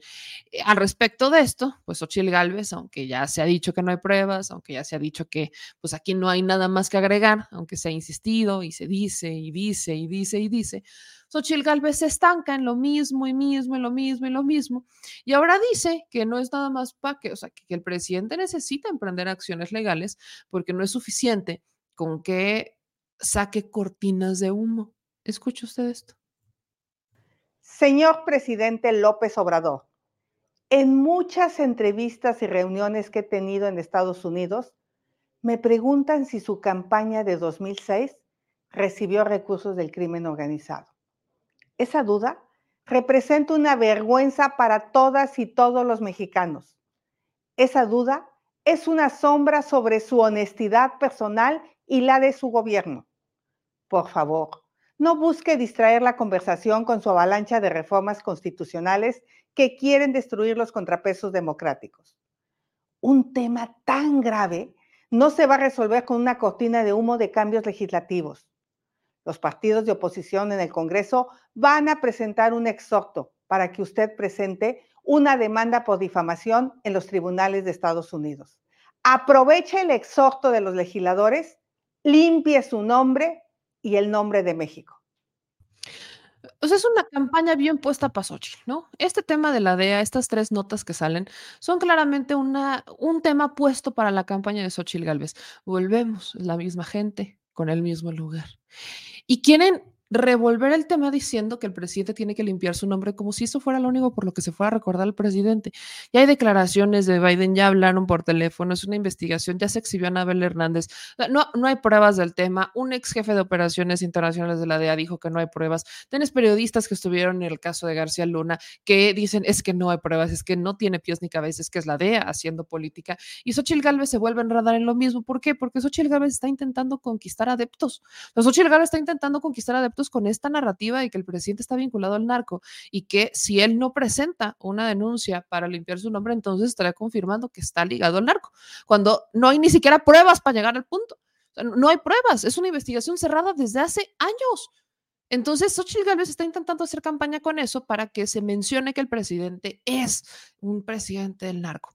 Y miren, me parece muy interesante cuando Xochitl Gálvez está siendo abanderada por tres partidos políticos que tienen antecedentes bastante delicados, ¿no? Marco Cortés no cumple acuerdos. Los panistas en general, ya podemos empezar a englobar, no cumplen acuerdos. Tienes a Moreno, que ha sido investigado, que todavía hay muchas dudas acerca de su patrimonio. La propia Xochitl Galvez tenemos dudas sobre su patrimonio porque ella falsificó pruebas, no le gusta que le hagan preguntas sobre esto, evita responderle a la prensa. En sus mañaneras de la verdad las acota exclusivamente a la gente que le puede hacer las preguntas que a ella le convienen, pero no las preguntas que pueden ponerla en jaque porque no tiene apuntador para eso. Entonces vuelves a ver a una candidata que se quiere mantener dentro de un esquema pues eh, seguro, intentando desesperadamente subir en las encuestas. Y el Reforma, la, el Reforma, este medio de comunicación de las élites mexicanas, ya la manda a 26% de aceptación. O sea, a un 26% de intención del voto. Claramente no está sirviendo. Xochitl Gálvez quiso jugarle a la estrategia del presidente López Obrador, se quiso subir a su ring y simplemente no pudo. Nada más no pudo con ese ring. Entonces tienes a una Xochitl Galvez que le está dando la vuelta y que le está dando la vuelta y que le está dando la vuelta al mismo tema para intentar subir en las encuestas y eso simplemente no está funcionando. ¿Por qué? Porque tiene al mismo equipo de campaña que es la misma gente, con el mismo lugar, con los mismos intereses, con la misma falta de visión y una candidata que pues no entiende lo que no entiende. Y ahí les va el tercer ejemplo, que esta es mi segunda pregunta en la mañanera. Mi segunda pregunta formal en la mañanera tiene que ver con el INAI, con estas reformas. Reformas que dice el PRI y el PAN que van a respaldar solamente aquellas que sí estén enfocadas en los ciudadanos, pero bueno, ya saben, al Poder Judicial no se lo toca ni con el pétalo de una rosa y mucho menos con la punta de una plumita bold. Entonces, lo que quieren hacer es colgarse de propuestas como la reforma de pensiones, como podría ser la de salarios eh, mínimos, o sea, reformas que ellos les pudieran decir, nosotros las aprobamos y lo vamos a ver, les apuesto en sus spots. Nosotros como el tipo programas sociales. Pero ¿con quién también vimos esto? Con el INAI. El PAN se cuelga la creación del INAI. O sea, el PAN dice que ellos son los responsables de que exista el Instituto de la Transparencia y lo asumen como propio. Pero la historia cuenta una narrativa completamente distinta. Y es que la creación del Instituto de la Transparencia es a pesar del PAN, a pesar de Vicente Fox, a pesar de Santiago Creel. Y yo lo he platicado muchas veces en este espacio y eso lo exhibimos hoy en la mañanera. La bronca con el INAI son las personas a las que han nombrado que cuando no tienen el control, porque lo que Vicente Fox quería era que, pues, era controlar la, el Instituto de la Transparencia para que estuviera dentro de la Secretaría de la Contraloría. Hoy lo que propone el presidente más o menos es que esté en la Secretaría de la Función Pública. Pero si el problema hemos visto que es que el INAI tiene a personajes cercanos a las administraciones que lejos de tener una voluntad con la transparencia, tienen una voluntad, para este para ir en contra de la transparencia y que la bronca es que las personas a las que han nombrado son personas con amplios intereses por ocultar información y por proteger a los que los nombraron, pues la pregunta clara y obligada era cuál es la diferencia entre la propuesta que presenta Andrés Manuel López Obrador.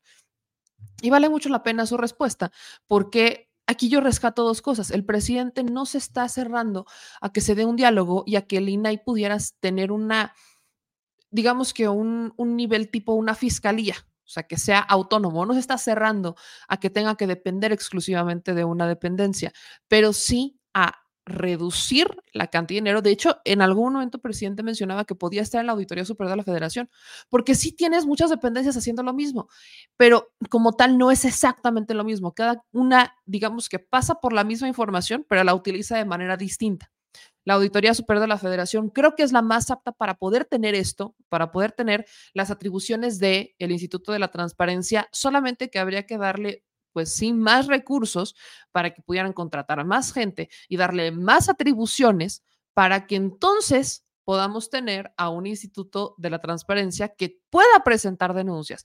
Escuchen un poco cómo estuvo ese planteamiento y lo que me responde el presidente López Obrador. El segundo punto es justamente el INAI, presidente. Eh, hoy vemos a Vicente Fox, a Santiago Krill presumir que ellos son los creadores, que ellos realmente tenían un compromiso con la transparencia, pero se olvida que el Instituto de la Transparencia nació a pesar de ellos. En esa época, 2001 a 2003, cuando se da el periodo de la creación de las leyes, el debate, la ley de transparencia, Vicente Fox estaba en el escándalo del Toalla Gate y justo con el Toalla Gate, Vicente Fox quiso dar como una imagen de transparencia, ¿no? hablando de vamos a promover una ley. Lo que él proponía en ese momento era que el Instituto de la Transparencia estuviera bajo el control de la Secretaría de la Contraloría fue el grupo Oaxaca, de hecho estuvo Genaro Villamil en ese grupo, los que eh, se fusionaron con una iniciativa del PRD que entonces tenía Barbosa y logran la creación del instituto. El problema ha sido que, aunque no fue directamente el Instituto de la Transparencia, estuvo en la Secretaría de la Contraloría, los personajes que han puesto en el Instituto de Transparencia son personajes serviles a esas administraciones, como el caso de Horacio Aguilar Álvarez de Alba, que fue asesor jurídico de la Subsecretaría de, Comunicación Social de SEGOP, previo al 2000 ya era apoderado legal de entidades internas a la Arquidiócesis Primada de México y de hecho se hizo conocido en 2022 por agredir a su esposa, por lo que en el Estado de México le retiran su notaría. Eh, otros famosos comisionados del INAI fueron Alonso Lujambio, o el caso de José Octavio López Presa, que fue de hecho el que creó la ley de transparencia de Vicente Fox en ese momento. Un caso muy polémico con Felipe Calderón fue el de Wanda Sigrid Arts Colunga, que fue su principal asesora de seguridad y terminó también en el Instituto de la Transparencia. Y uno quizás más reciente, el de Jimena Puente, que después de terminar su periodo en el entonces INAI, ahora se convirtió más bien en diputada plurinominal del PRI. ¿Cuál en realidad es la propuesta que hacen con el INAI. Porque si el problema ha sido que el Instituto de Transparencia mantiene su liga siempre con los gobiernos y no tiene dientes, por ejemplo, puedes sancionar a empresas que no protegen tus datos, a entidades privadas que no protegen los datos personales y les cobra millones, pero el Instituto de Transparencia no sanciona a los sujetos obligados de entidades gubernamentales por no cumplir con la transparencia. Al final, el Instituto de Transparencia es como un cadenero de la información. Los sujetos obligados, valga la redundancia, tienen que cumplir y están obligados a cumplir con la ley, pero a la transparencia no le importa lo que se publique, solo le importa que algo esté publicado y no sancionan cuando no se publica. ¿Qué es lo que va a pasar con el Instituto de la Transparencia? ¿Cuál es la propuesta en concreta para que realmente tengamos un garante de que la transparencia va a seguir. Por ejemplo, otro tema, cuando se quieren desclasificar archivos, el Instituto de la Transparencia pues solamente sirve para autorizar, como decir sí o no, cuando la entidad te dijo que no. Pero, por ejemplo, cuando hay archivos de muchos años que no son digitalizados, eh, tienes que sacar las copias y las copias a veces de los documentos son como hasta de 10 pesos por documento, lo que hace carísimo desclasificar archivos y hacerlos públicos. Recuerdo que hace años cuando le hice esta pregunta usted me, me contestó que iban a digitalizar todo para que ya no se tuviera esto de eh, tener que solicitar la información, sino que estuviera en una base de datos. Pero estamos hablando de digitalizar años y años de información y también dependen de las entidades estatales eh, municipales. O sea, e, es un tema maratónico. ¿Qué es lo que realmente se propone con el INAI? ¿Cuál sería la diferencia de su propuesta a la que entonces presenta Vicente Fox y que de hecho defendió Felipe Calderón, que era diputado en ese momento? Bueno, lo primero es que se eh, convierta en un, instituto o pase a formar parte de la Secretaría de la Función Pública con un carácter verdaderamente independiente. ¿Como la Fiscalía, por ejemplo? Sí, como la Fiscalía, pero que no actúen bajo consigna porque todos estos personajes, todos esos, eh, tienen como distintivo el que son eh, militantes del conservadurismo, todos. Está muy difícil. Eh, este, es lo mismo que pasa en los medios. Hablábamos de los de Televisa. No hay uno ¿sí? que tenga una postura distinta. Se reúnen todos. Es la misma línea.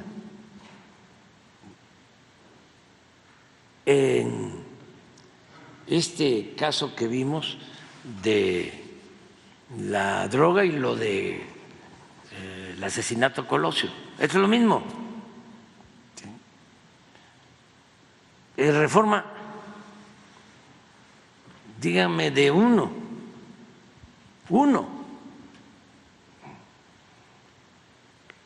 Todos los medios están así. Hay honrosas excepciones. Ahora el universal, que antes lo veía yo, un poco más este, equilibrado dentro del desequilibrio. Pues, pues ya, hablamos de que tenía páginas, ¿no? Dos páginas, dos páginas. El otro día hablaba yo de que ahí escribía el ingeniero Alberto Castillo. Pero también me acordé de que ahí escribía doña Rosario Ibarra. Y ahí estaba Naranjo y estaba Helio Flores. Bueno, pues ya, no queda nada de eso. Y ya de los otros ni hablar. Pero es exactamente lo mismo. Estos organismos los creó la llamada sociedad civil, entre comillas. Son parte de la nueva de las nuevas políticas públicas que se fueron gestando para que se simulara de que se iba a combatir la corrupción,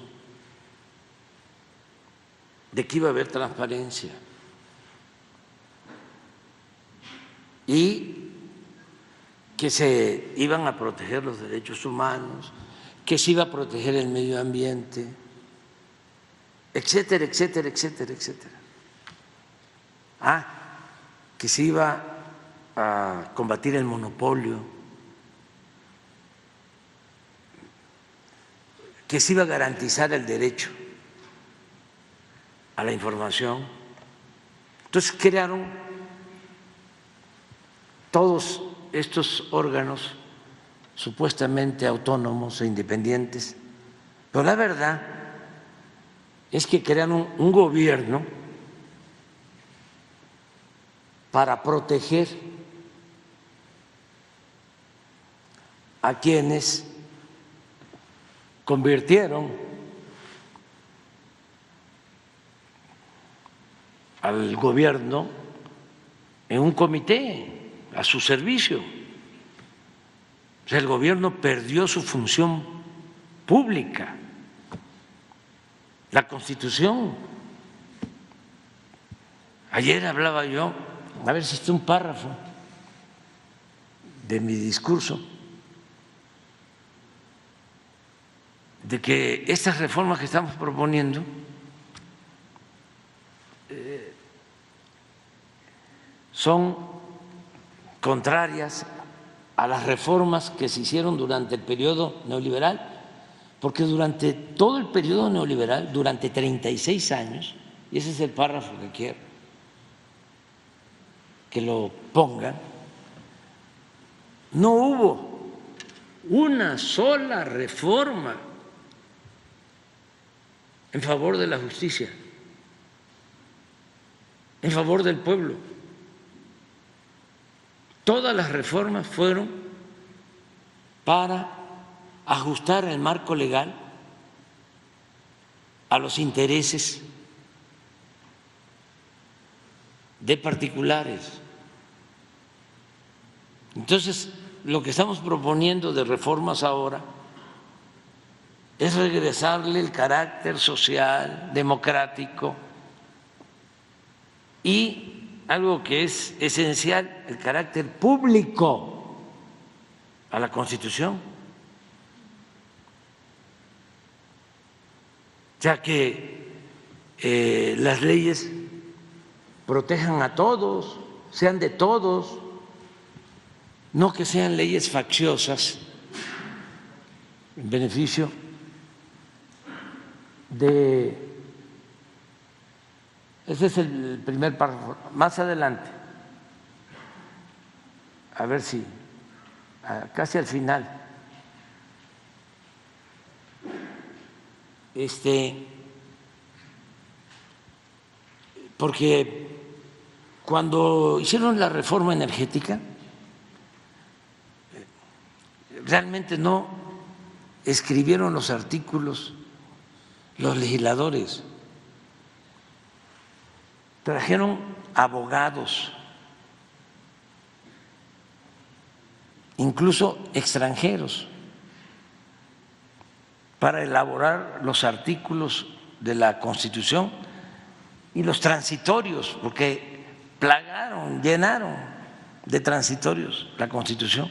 Cabilderos también de empresas. Sí. Volvemos a los empresarios. Sí, sí. Entonces, cuando surge lo del INAI, pues es eso.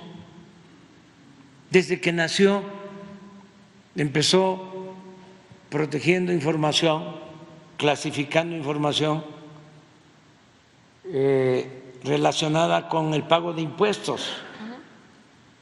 No eh, dieron a conocer las listas de todas las empresas a las que Fox les había condonado impuestos. ¿Ven? Volvemos. O sea, prácticamente esta mañanera, lejos de la mañanera con M. Yamel y el presidente López Obrador, fue una mañanera donde todo regresa a las mismas personas, exactamente las mismas personas. Fox, Calderón, García Luna, etcétera. Ahí saque usted sus propias conclusiones. Y ahora sí, la última pregunta que le hice al presidente fue sobre los migrantes. En esta lista de 20 reformas, pues yo, yo, yo, yo las vi a gran escala, vimos la, la, la, parte general. Y de hecho, hoy la secretaria de Gobernación, Luisa María Alcalde, pues explicó a grandes rasgos de qué van estas 20 reformas. Sabemos que las van a estar presentando una a una en la conferencia mañanera para explicarlas pero yo no veía alguna que tuviera, digamos, algún indicio que impactara directamente en los migrantes. Recuerdo que cuando se habló la reforma electoral, esa que no alcanzó la votación, lo que hizo el presidente fue proponer simplificar el voto para los migrantes. ¿no? que utilizaran solamente su pasaporte. Entonces, esa pregunta está justamente enfocada en si había o no propuestas dedicadas hacia los migrantes y pues esto fue lo que el presidente López Obrador me respondió. Me dijo que sí, pero sobre todo se fue el presidente a hablar sobre los 10 puntos de migración que habló con el presidente Joe Biden en esta misma llamada donde platican lo de la DEA. Son 10 puntos la postura de México sobre el asunto migratorio para poder resolver las causas y no nada más cubrirlo por encimita. Dejar el micrófono. Eh, ¿Qué hay para los migrantes? ¿Se pensó en los migrantes en las reformas? Hoy que vemos que de hecho la candidata de la oposición fue a Estados Unidos, tuvo reuniones con estudiantes de universidades privadas, eh, vemos que buscan el voto de los migrantes, a los migrantes se les complica votar. Eh, en este momento hay un millón y medio de migrantes que podrían votar porque tienen la credencial, pero no han cumplido con este registro. Entonces hay muchos procesos para el voto de los migrantes. Usted en la reforma electoral pasada había planteado algo. En, esta, en este paquete de reformas se pensó en ellos, los reconoce por las remesas, pero ¿hay algo para los migrantes en estas reformas? Sí, vamos a, este, eh, no le hace que tardemos, ¿no? O sea, tus preguntas son muy buenas y yo me alargo mucho, pero a mí me sirve para transmitir información que pues sé que no se va a dar a conocer en Televisa o en Azteca o en Imagen o en Fórmula o en Universal o en Reforma, este, en la mayoría de los medios. así, estos están molestísimos. El economista no, el financiero más. Híjole, qué barbaridad. ya, ya el financiero ya este, cucharea tanto las encuestas que este, ya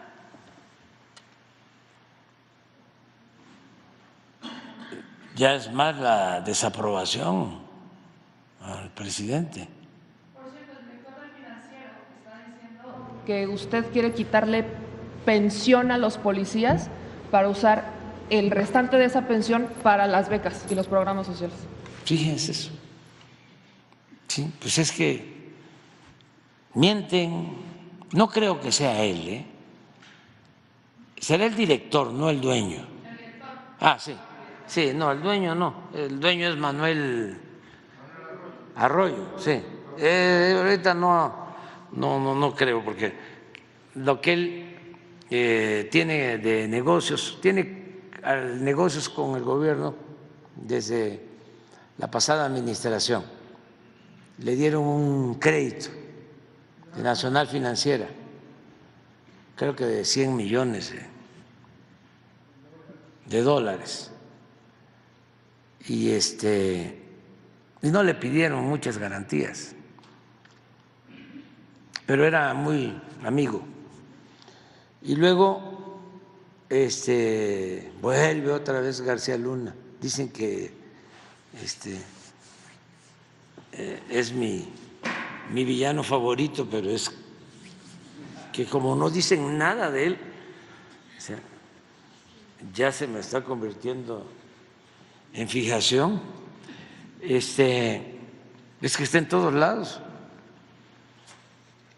Eh, Calderón y García Luna inauguraron un penal en Papántala, de esos penales privados, y es de el dueño del financiero. Eh, y quiere que se les pague para mantener ahí a los reclusos, pero carísimo. Pues, la privatización en todo. ¿Qué sabe un dueño de un periódico, de un reclusorio? ¿Qué sabe el dueño de imagen? De construir la pista principal del, aeropuerto fallido del lago de Texcoco. Yo decía que eh, Tricio, que es mi amigo, te digo que sí, lechero, que lo encampanaron y este y le dieron contratos para perforar en Pemex. ¿Qué sabe un lechero de explorar y de perforar un pozo petrolero? Servige, panadero, también petrolero.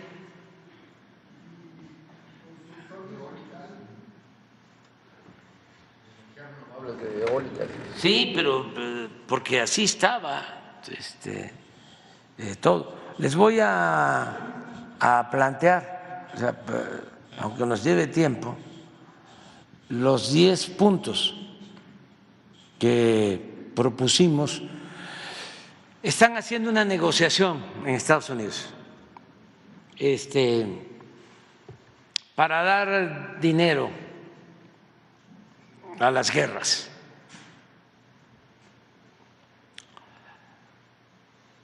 En Ucrania, Rusia y en Israel. Y al parecer los republicanos están condicionando el voto a que haya medidas antimigrantes mexicanos. O sea, nos quieren agarrar de moneda de cambio. Sí. Y dijimos de manera muy respetuosa, porque el presidente Biden es un agente que nos ha tratado bien como amigos y tenemos eh, con él la posibilidad de hablar claro, sincero. Él nos ha dicho que la relación entre México y Estados Unidos, y desde luego que le hemos tomado la palabra, se debe dar en un pie de igualdad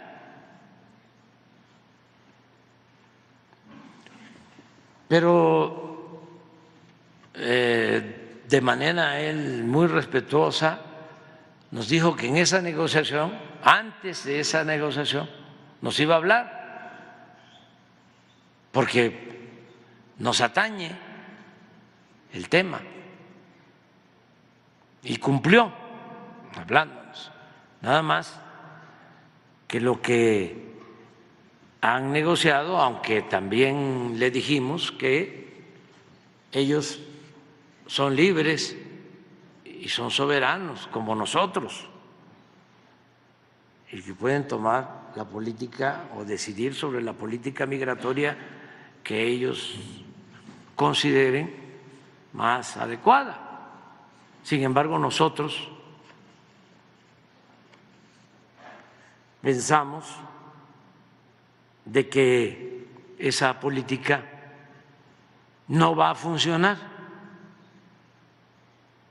que tiene que ver más con lo electoral. Y lo deben de saber los estadounidenses. Y ahí es cuando el presidente dice, y lo deben saber los estadounidenses, ¿de qué se tratan estas 10, eh, estos 10 puntos que le presentó el presidente a Joe Biden? Pues ahí les va. Estos puntos van, el primero es la regularización de mexicanos que llevan más de cinco años viviendo y trabajando honradamente en Estados Unidos, aprobar un presupuesto de 20 mil millones de dólares anuales para apoyar a países pobres de América Latina y el Caribe, donde sus pueblos por necesidad se ven obligados a migrar. Suspender, perdón, suspender sanciones a Venezuela para aminorar los flujos migratorios, Cuatro, levantar el bloqueo a Cuba y no obstaculizar su desarrollo con el fin de reducir los flujos migratorios. Cinco, mantener el programa de recepción de migrantes por vías legales implementado por el actual gobierno de Estados Unidos. Seis, no optar por construir muros ni cerrar frontera porque no soluciona las causas de la migración ni resuelve el problema. Siete, combatir el narcotráfico y el consumo de drogas químicas como el fentanilo. 8. Regular la venta y exportación de armas de Estados Unidos a México. 9. Elaborar un plan de desarrollo conjunto para impulsar la industrialización y el comercio en el marco del TEMEC, para continuar fortaleciendo América del Norte como región en el mundo y definir una estrategia para la integración económica en todo el continente. 10. Reafirmar el compromiso de mantener las relaciones de cooperación, amistad y respeto a nuestras soberanías. El presidente, pues básicamente explica que con el presidente Biden existe una relación de respeto, pero bueno, Biden no está encabezando las preferencias electorales rumbo al siguiente proceso, de hecho es Donald Trump. Y yo no sé cuántas de estas 10 Donald Trump las podría aceptar gustosamente, ¿no? De hecho, creo que ninguna las aceptaría eh, Trump, perdón, el, el expresidente y ahora candidato Donald Trump. Habrá que ver, pero bueno, el presidente insiste sobre todo en, en que se considera México, Estados Unidos, Canadá, hacia Guatemala, El Salvador y demás, como una, como una región unificada de las Américas para que las personas puedan transitar y trabajar libremente en cualquiera de estos países, cosa que pues Estados Unidos parece que dice que sí, pero evidentemente nunca va a decir cuándo. Habrá que ver. ¿Se acuerdan que hace un momento les decía, quédense con el tema de las familias, ¿no? De cómo hay... Eh, pues familiares incómodos en todas las familias. Literal, en todas las familias hay familiares incómodos. Y eso aplica también a la familia de la esposa del presidente, la doctora Beatriz Gutiérrez Müller, porque ahí les va.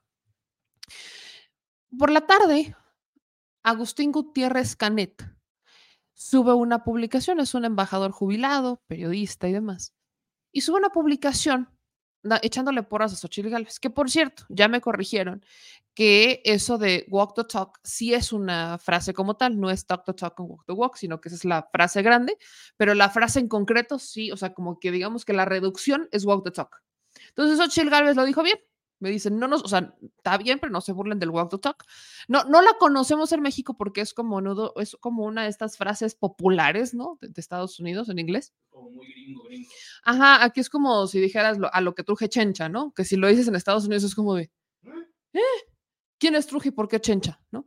Pero en Estados Unidos, eh, talk the talk and walk the walk es como la frase grande, la, la completa, pero talk the walk o walk the talk sí existe sí existe, o sea, sí es real. De hecho, Xochitl lo subió ya, ¿no? Como de busquen Walk the Talk y la van a encontrar. Ella muy aquí. Sí existe. ¿Ok? Va, se le concede. Pero el punto es justamente este, que Agustín, es a punto para Xochitl, pero Agustín Gutiérrez Canet sube esta, eh, retuitea este video de Xochitl Galvez, donde pues Ochil dice que en el mejor de los casos López Obrador es débil, incompetente ante el crimen. En el peor lo aprovecha para consolidar su poder. Parte el mensaje de Xochitl Gálvez en el Wilson Center, donde Xochitl, pues ya sabemos, va a pedir ¿no? Va a pedir a Estados Unidos clemencia, pleitesía, permiso, no sé, pero les va a pedir a Estados Unidos en, su gira de las siete casas, le, pide a Estados Unidos apoyo para ver las elecciones de Estado de, México. Eh, fue ya también con, con Almagro en la OEA, un personajazo. Entonces, ¿quién es Agustín Gutiérrez Canet? Agustín Gutiérrez Canet es tío de la doctora Beatriz Gutiérrez Müller. Agustín Gutiérrez Canet es tío de la esposa del presidente López Obrador. Por eso el presidente decía, ¿no? Esto de todos tenemos un tío o una tía. Y sí, sí, sí, literal a su esposa. Y Agustín Gutiérrez Canet no solamente es tío de la esposa del presidente López Obrador, sino que también es esposo de Marta Bárcena. Esta embajadora de México en Estados Unidos, que, exacto, la ex embajadora de México en Estados Unidos, que a fuerza quería ser secretaria de Relaciones Exteriores.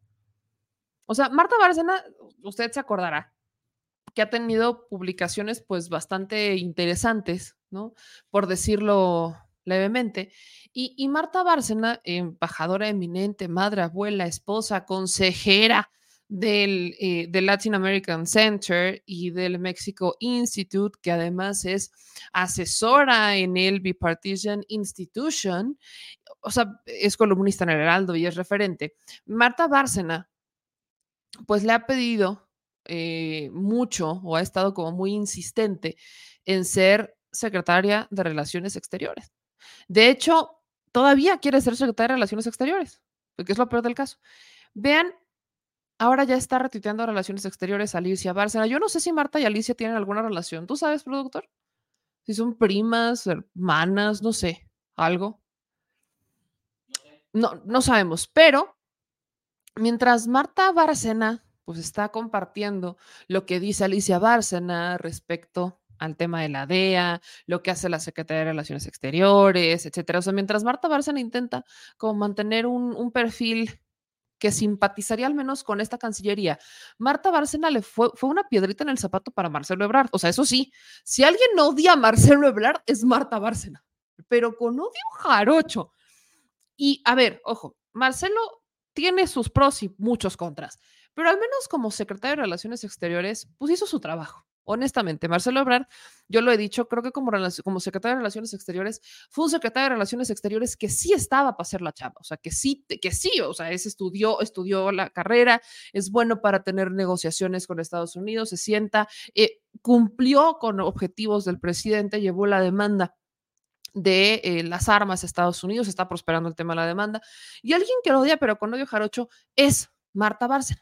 Entonces, Marta Bárcena, por un lado, parece que todavía trae esas ganas de ser, eh, pues ser secretaria de Relaciones Exteriores, como de buscar otra vez, al menos darse por ahí la, eh, presionar de alguna manera, pero por el otro lado, su esposo es apoyando a Xochitl. Entonces, bueno, no es que esté bien o es que esté mal, pero sí me parecía pues muy interesante, ¿no? Sacar el tema colación de cómo, por un lado, tienes a Marta Bárcena intentando, este, pues ahí estar, ¿no? Al menos presente en la lista, como alzar la manita, ya saben, como el tema de la foto.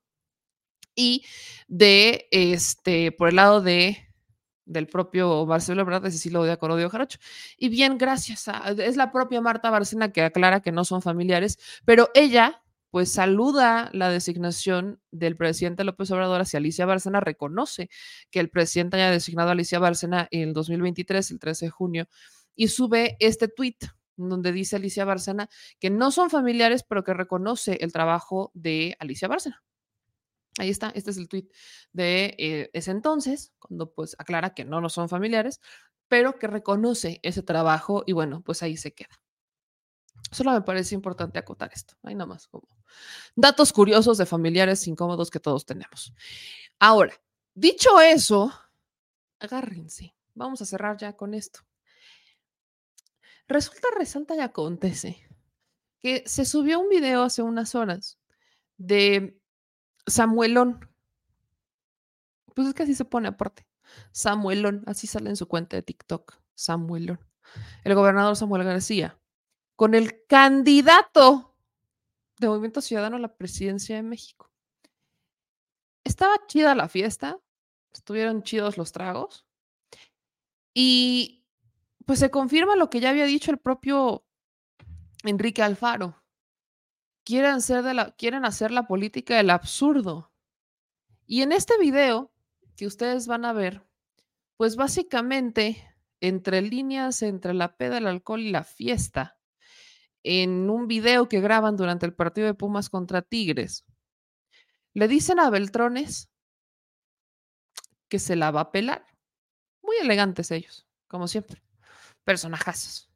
No se pierda usted el nuevo show de Samuelón y su candidato a la presidencia, el impuesto por Dante Delgado.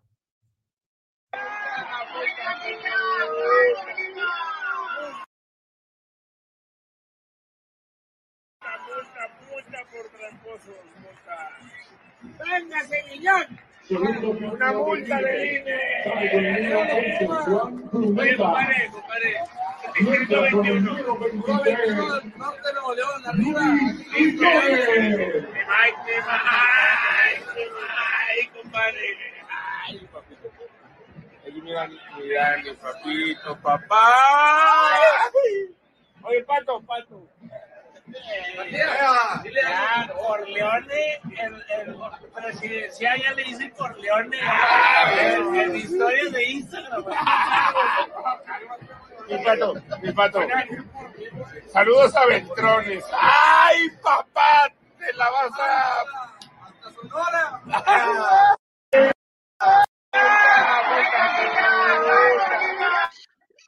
podemos decir ya que este es el club de las fallas técnicas, ¿verdad? No, no, no creo que haya nada más que agregar. Este es el club de las fallas técnicas.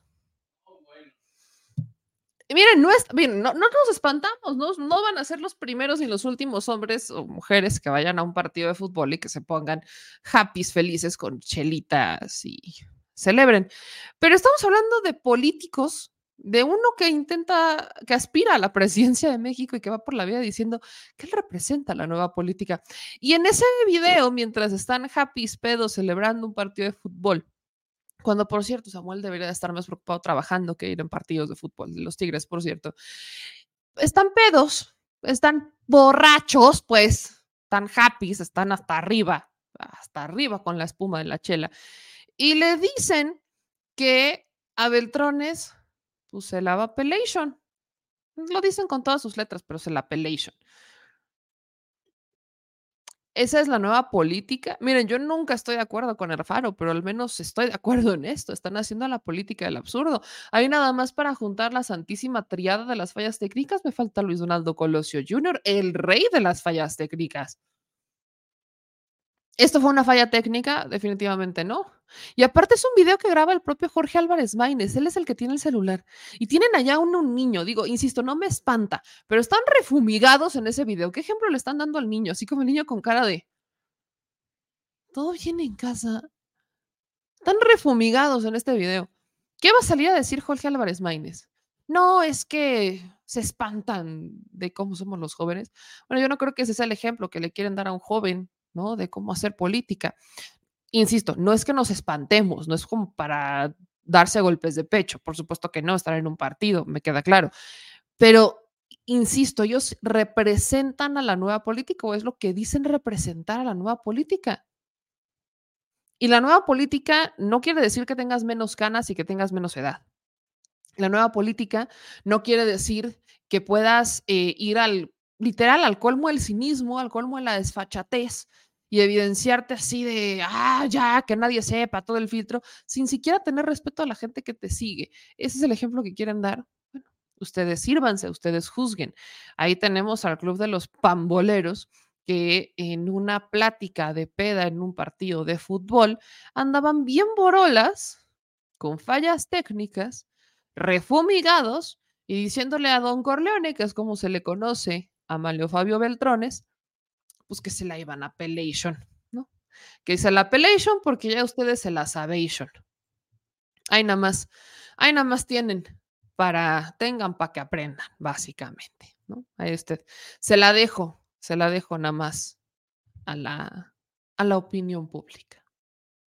Vamos con sus comentarios, mi gente chula. Dice Ignacio Ortega, nos manda 10 dólares super chat. Dice, te admiro. Muchísimas gracias, Ignacio, por tu apoyo a este canal. Dice Adriana Belmar y dijo que no había prisa, nos encantó. La neta, debo decir que sí. Por ahí me preguntaban que qué sentí. El productor eh, me lo dijo, yo sí. Pues sí, pues sí se siente chido que te digan que preguntas chido. Aunque luego aquí dicen, ay, qué forma de preguntar. Sí, el, señor productor me lo ha dicho muchas veces, muchas gracias. No le vamos a quitar su mérito, señor productor, se le agradece infinitamente. Pero sí, la neta es que sí se siente chido. Y sí, también lo voy a reconocer, la presión era demasiada porque junto tenía a Dalila, luego estaba eh, Eduardo Esquivel y luego estaba Reina Ide. Y Reina Ide estaban con que quería preguntar y quería preguntar, evidentemente, como siempre. Y yo sí sentí la presión, hermanas, hermanas. Yo tenía rato que no iba a las mañaneras, entonces ya, ya con esta tuve, ya, ya. Exacto. Sí, no, es que no esta, es la Liga de la Injusticia, ¿ok? No, no es la Liga de la Justicia, es la Liga de la Injusticia. Sí, sentí la presión, sentí el látigo por acá, pero ya pasó, ya fue, fue la primera, primera y última, bandita chula, primera y última, ya nos, ya, ya cuajé, todavía, de hecho, me estoy ajustando del, de la desmañanada, pero bueno, ya mañana y la siguiente semana regresamos normales. Ángel Alvarado nos manda 50 pesos super chat, dice, plan C, viva la 4T, gracias meme por tu información objetiva, estás del lado correcto de la historia, no más Prián corrupto. Porfirio Vázquez nos manda 20 pesos super chat, dice, excelente participación en la mañanera, saludos de Los Ángeles, un abrazote, querido Porfirio. Adriana González Ángel nos manda 50 pesos super sticker, muchísimas gracias Adriana. Edwin Olmedo nos manda 20 dólares super chat. Dice, querida Meme, excelente trabajo. Se agradece tu dedicación, tus preguntas y análisis. Gracias por este espacio y compromiso. Saludos desde Santa Rosa, California. Dice Luis, Palome, que meme, felicidades, formulaste muy bien tus preguntas y el presi te correspondió. Dice Ref, entonces en otros tres meses irás a que, para que tenga el micrófono. No, voy a estar eh, una vez a la semana, vamos a estar una vez a la semana. Este, regreso la próxima semana, así que pues ya, ya se enterarán. En otra desmañanada con Meme Yampin el presidente Andrés Manuel López Obrador. Ahí estaré. Sí, no, el señor productor me atrae una carrilla que me echó hoy. Híjole, ¿cómo les puedo explicar? Pero una carrilla el presidente de mañanera de ya sabes quién con Meme Yamel. Y luego me decía que antes tenías el, el, detrás de la mañanera, ahora va a ser el enfrente de la mañanera. No, si les digo que el productor me echa carrilla, ustedes, ustedes nada más ven como yo le echo carrilla porque es mi única manera de defenderme. Pero ustedes si supieran cómo me echa carrilla el resto del día, bueno, me estarían de mi lado. Dice, no sé cómo enviar estrellas, indíquenos, please, dice Paula Cruz. En Facebook nos pueden enviar estrellas, eh, lo pueden hacer creo que es desde los mensajes. Mañana les, les, déjenme, les hacemos un tutorialcillo para que nos, este, para que puedan mandarnos estrellas, que es como un tipo super chat también ahí en Facebook, pero pues se agradece muchísimo. Oigan, uno, no se les olvide que ya terminamos nosotros y pueden ir, vayan ustedes a ver el episodio de Versus, el nuevo episodio de Versus, ahí por Estudio B. Sin embargo, ahí les va el promo porque hoy se pusieron a dos personajazos de cada esquina del el ring político. Uno fue justamente el Poder Judicial y el otro, el Poder Ejecutivo. Ya está listo este nuevo episodio de Versus. Nuestra querida Perlita está de vacaciones, hicimos lo mejor que pudimos, mandamos muchos apapachos, pero bueno, listo este episodio. El nuevo episodio de Versus es Poder Ejecutivo versus Poder Judicial. Esto por la reforma, pero además por todo este pleito que ya viene un tiempo atrás. El Poder Judicial dicen que no se toca, pero ¿qué creen? Sí se va a tocar con esta reforma judicial, así que no se lo pueden perder este martes aquí en Estudio Hoy. Y bueno, vaya que nos faltó tiempo para seguir hablando de todo lo que ha hecho el Poder Judicial durante no solo este sexenio, sino otros tantos. Así que, pues, a pesar del tiempo que nos faltó, hicimos nuestro mejor esfuerzo. No se lo pierdan este martes, 10 de la noche, aquí en Estudio. Ya está listo este nuevo episodio de... Ahí está, justamente está, así que vaya usted a ver, corra usted a ver el episodio de Versus, que se puso buenísimo. Leo un par de chats que nos mandaron. Marta Ontivero nos manda 5 dólares y dice, gracias, meme, gran trabajo en la mañanera, aunque le arda la dila y a la reina. No, no creo, pero se agradece. Marino Vallejo nos manda 20 dólares super chat. Dice, hola, meme, saludos. Aquí en Estados Unidos los demócratas y republicanos son lo mismo. demócratas son los priistas, republicanos panistas. Eduardo Flores dice, meme, la mañanera de hoy fue un desquite absoluto por todas las veces que no pudiste ir. Es correcto. Pati BD, ¿qué te digo, meme? Soy de Nuevo León y me da pena lo que hace Samuel. Veo que por aquí todavía nos, nos, nos siguen preguntando por el, el, moño, el luto, y pues es por esto, ¿no? Eh, uno de nuestros productores, era, era, un productor que además también colaboraba, trabajaba en SICOM, pues falleció. Y de hecho el gobernador Sergio Salomón acaba de publicar esta, pues esta imagen donde dice, me entero con tristeza del fallecimiento de nuestro querido amigo y compañero del equipo Jesús Ricardo García Vázquez, a quien llamamos cariñosamente Don Video. Nuestros pensamientos y oraciones con su familia, amigos y colaboradores en estos momentos de luto. Descansa en paz, Chuy. Siempre estarás presente en nuestros corazones. Entonces, esta es la razón por la que tenemos nuestro moñito. Eh, Chuy fue mi primer productor, eh, mi segundo, no, sí fue mi primer productor en, noticieros en la neta noticias. Él fue mi primer productor. Él era el producer, fue el, el primer producer como tal. Y lamentablemente falleció el día de, hoy. Eh, apenas lo acababan de diagnosticar con cáncer, él ya estaba puesto para los tratamientos y demás. Eh, lo operan eh, hace unos días, sale mal de la operación, se complica la situación y pues fallece este martes 6 de febrero. Fue una situación bastante rápida, como se los dije al inicio del programa, me agarró muy en curva porque yo apenas había platicado con Chuy. Eh, él es el que nos ayudaba a hacer algunos de los videos que utilizábamos en el espacio. Además, trabajaba, o sea, con nosotros trabajaba, pero además él trabajaba en, en otros espacios, trabajaba con otros medios y además trabajaba en, eh, en SICOM que es el sistema de medios del estado de Puebla. Entonces, pues este programa, pues se lo dedicamos a nuestro Chuy, a, nuestro querido Chuy, que se nos fue, de verdad, muy, muy rápido, de una manera muy sorpresiva. E insisto, a su familia yo le mando un abrazo gigantesco, a su hermano, a sus papás, un abrazo gigantesco. Yo no puedo imaginar si a nosotros eso nos agarró en curva, pues imagínense a su familia, ¿no?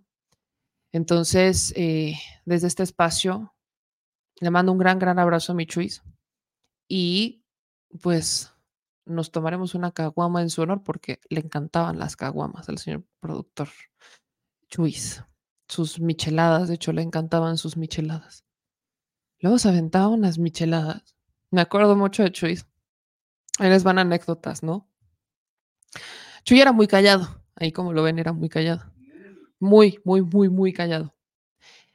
Pero cuando nos aventábamos nuestros, nuestras fallas técnicas, le daba por hablar. Era el momento en el que más hablaba nuestro Chuy. Entonces, nos lleva, hoy nos vamos a, a dormir con unas celodias en su honor. De hecho, Chuy, hay una entrevista que, la última entrevista que grabé, que él grabó, fue la que hicimos eh, con un aspirante de Morena para la presidencia municipal de San Andrés Cholula. Veré Porquillo, él es el que la grabó todavía, trabajamos, o sea, tiene, tiene muy poquito que eh, trabajé con él, además de él ya estaba trabajando con nosotros con materiales para vestir, materiales para los, los, eh, los noticieros y demás, pues él nos ayudaba a distancia, entonces se, nos fue, entonces, pues sí, algunos acordarán si me siguen desde hace tiempo quién era Chuis. Algunos acordarán, los que me siguen desde Puebla, la neta noticias, se acordarán todavía más quién era nuestro Chuis. Y bueno, pues lamentablemente hoy, hoy se nos fue.